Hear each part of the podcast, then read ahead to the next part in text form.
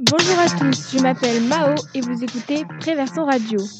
Aujourd'hui, nous recevons Omar Youssef Souleyman. Monsieur Souleyman, bonjour. Bonjour. Avant de vous donner la parole, je laisse à Océane le soin de vous présenter en quelques mots. Bonjour Océane. Bonjour Mao. Omar Youssef Souleyman, bonjour. Bonjour Océane. Vous êtes journaliste, poète et écrivain. Vous êtes né en Syrie près de Damas, mais vous avez vécu votre adolescence en Arabie saoudite. Vous fréquentez alors l'école coranique. C'est aussi là-bas que vous découvrez la poésie. De retour en Syrie, vous étudiez la littérature. Vous devenez alors un journaliste engagé, défenseur de la démocratie, mais également un poète. Vous publiez vos premiers poèmes en Syrie. En 2011, vous participez aux premières manifestations pacifiques contre le régime de Bachar al-Assad vous entrez alors dans la clandestinité et tentez d'alerter la presse étrangère. Vous vous sentez soudain en danger, quittez la Syrie pour la Jordanie, avant d'être exfiltré vers la France. Vous obtenez le statut de réfugié politique. Vous publiez en France trois recueils de poésie, traduites de l'arabe. En 2018, vous publiez votre premier récit en français, où vous racontez votre adolescence, principalement en Arabie saoudite, et votre exil en France. Votre premier roman a été publié cette année. Merci Océane. Monsieur Souleyman, que pensez-vous de ce portrait? Je trouve qu'il est excellent. Il, il, résume tout. Et euh, il est simple et profond à la fois. Et euh, il me parle très bien. Il vous présente très bien. Merci.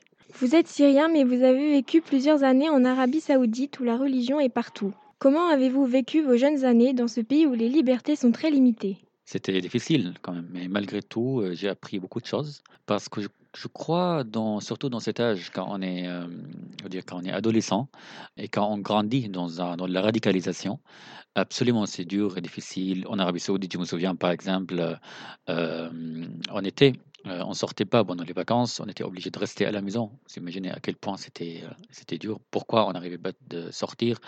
Parce que c'était un pays violent, on avait peur tout le temps, on était étranger, être harcelé ou être kidnappé dans la rue, etc. Mais euh, il y avait y avait un point positif malgré malgré tout parce que on était par exemple, ça m'a permis de lire beaucoup de livres. C'est comme ça que je suis devenu écrivain. Et pendant trois mois, il n'y avait rien à faire à la maison, euh, sauf de, lire et lire et lire. Hum, mais absolument, heureusement qu'on est resté seulement euh, à peu près quatre ans en Arabie Saoudite. Et après, on est rentré, ensuite, on est rentré en Syrie.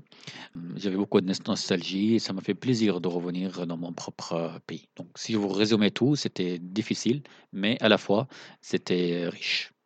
Vous retournez en Syrie dans les années 2000. En 2011, la guerre éclate dans votre pays. Nous avons 13-14 ans, on a grandi en entendant parler de la Syrie dans les médias, et pourtant on ne connaît presque rien de la situation. Comment pourriez-vous expliquer le conflit en Syrie pour les jeunes ados français que nous sommes? Vous savez, il y a, hum, une phrase qu'on dit souvent comme une blague sur euh, la situation euh, en Syrie. Si on arrive à comprendre, si vous arrivez à comprendre ce qui se passe en Syrie, c'est-à-dire on vous a mal expliqué. Parce que c'était un, une guerre tellement compliquée et la Syrie est un pays compliqué. La Syrie, c'est un nouveau pays qui était, qui créé en l'année 40, 47, euh, après le départ euh, des Français, la mandat français, euh, ce qu'on appelle la République syrienne, avec la géographie actuelle. Et c'est un pays qui a beaucoup d'ethniques, beaucoup de communautés.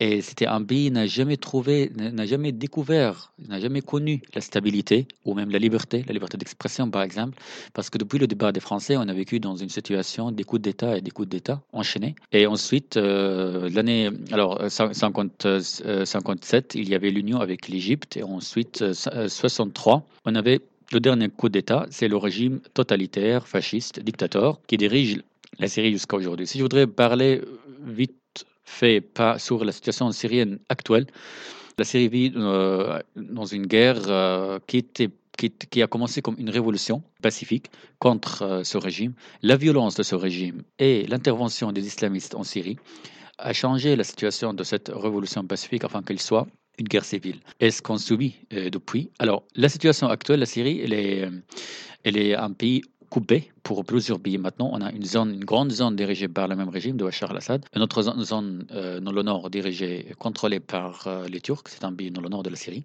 et euh, une zone dirigée par les, Kurdes, dans le nord, le nord-est. il y a certaines petites villes, certains villages où il y a toujours des islamistes. Donc ça, c'est, si je voudrais vraiment résumer tout, mais après, il y a beaucoup de détails.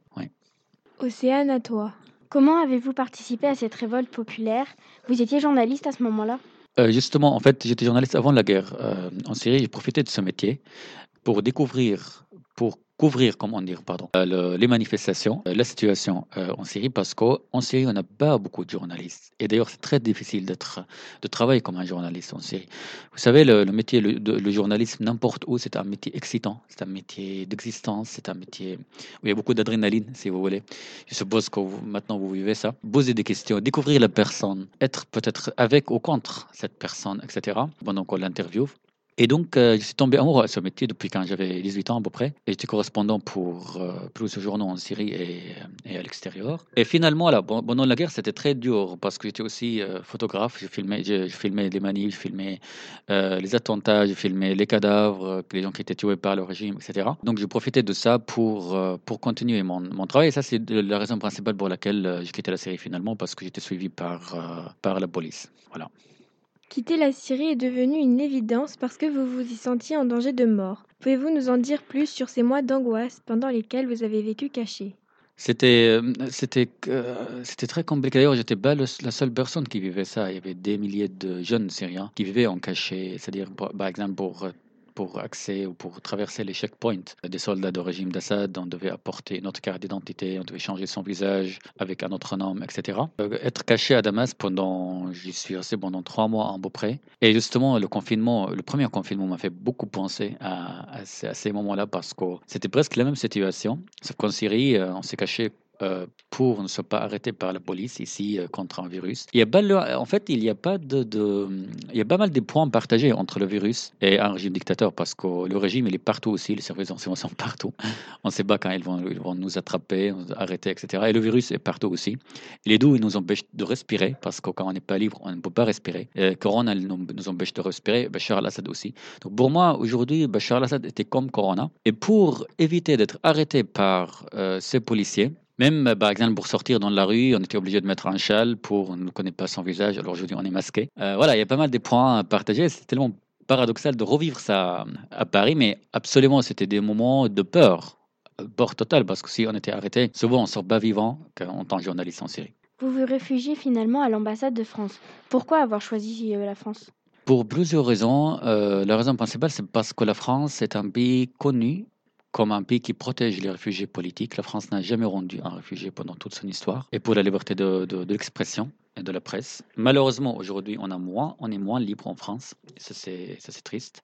Mais je veux dire, je parle de, de, l'année 2012 euh, où, euh, où la France, je veux dire, ça, c'est un sorte d'héritage français. Vous, voyez, en France, on a des reporters sans, sans frontières, on a on est dans le pays de, la presse. Euh, c'est connu. Donc ça, c'est la première raison pour laquelle j'ai choisi la France. Et aussi parce que j'étais amoureux de la littérature française, de la poésie française. Et c'était ça pour moi, la France. C'est la liberté d'expression. Et c'est tout ce que je cherchais, en fait. C'est-à-dire être protégé et être libre, vivre comme je voulais, euh, écrire comme je voudrais, sans, sans, sans, un policier dans la tête qui nous suivait, et lire ce que je voudrais, exprimer ce que je voudrais exprimer. Donc euh, c'est tout ce que je cherchais, et c'est pour ça que j'ai choisi la France.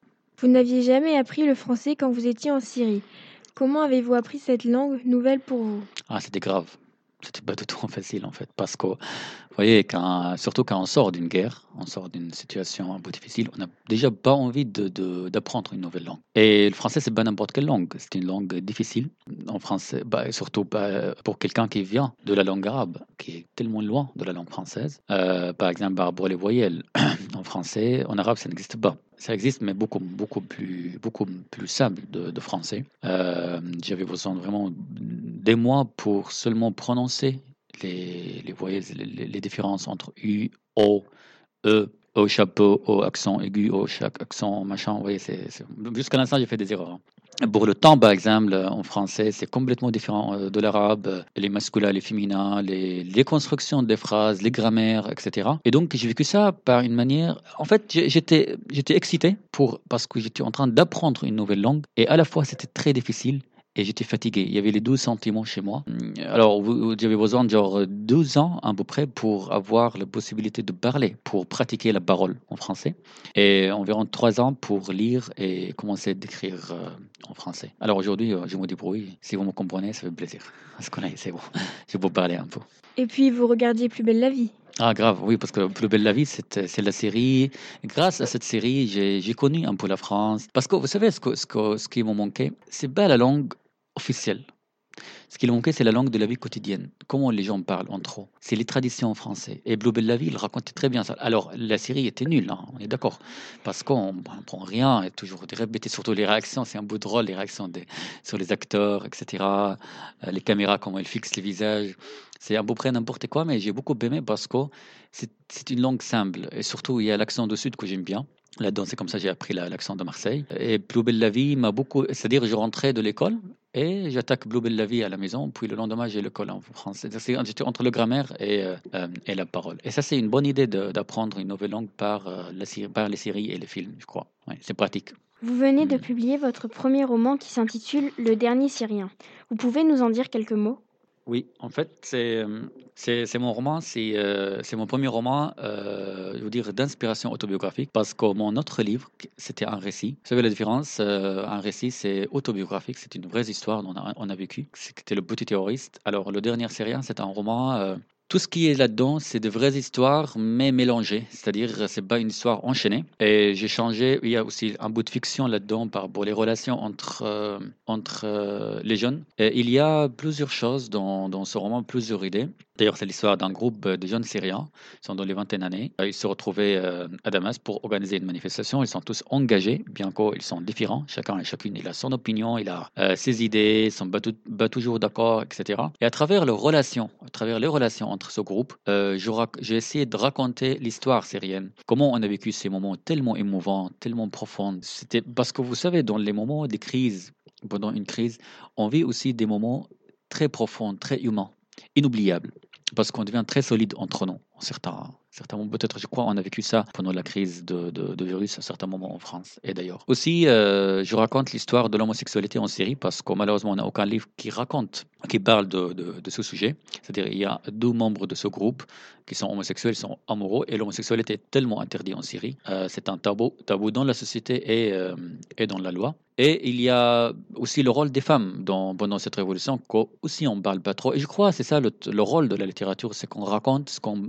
raconte pas dans le média. Le rôle des femmes est très très important pendant la révolution syrienne parce que la plupart des manifestations étaient organisées par des femmes. Elles étaient tellement courageuses. C'est les femmes qui, qui trafiquaient les médicaments pour les militants. C'est la plupart des, gens qui filmaient les manifs, c'était des femmes, etc. Même qui transformaient des, des caméras. Et donc euh, le personnage principal dans ce roman, c'est une femme qui s'appelle Joséphine qui regroupe les militants autour euh, d'elle et c'est elle qui organise euh, cette manifestation. Et je l'ai appelé le dernier Syrien parce que c'est tout ce qu'il reste. C'est-à-dire, pour moi, le dernier Syrien, c'est le rêve d'avoir le rêve qui accompagne euh, les Syriens partout dans le monde entier. Aujourd'hui, on, on est des millions de Syriens qui sont, ont quitté leur, leur pays, sont soit déplacés à l'intérieur ou à l'extérieur, en Turquie, en Europe, etc., ou au Liban. Et la Syrie a fini comme, comme pays d'avant, comme on le connaissait. Mais la seule chose qui reste, c'est ce rêve d'avoir un pays sans violence et un pays sans, euh, sans guerre, un pays de paix. C'est la fin de cette émission spéciale. Merci Omar d'avoir accepté notre invitation et merci à Océane. Merci à vous. Et à très bientôt sur Préversion Radio.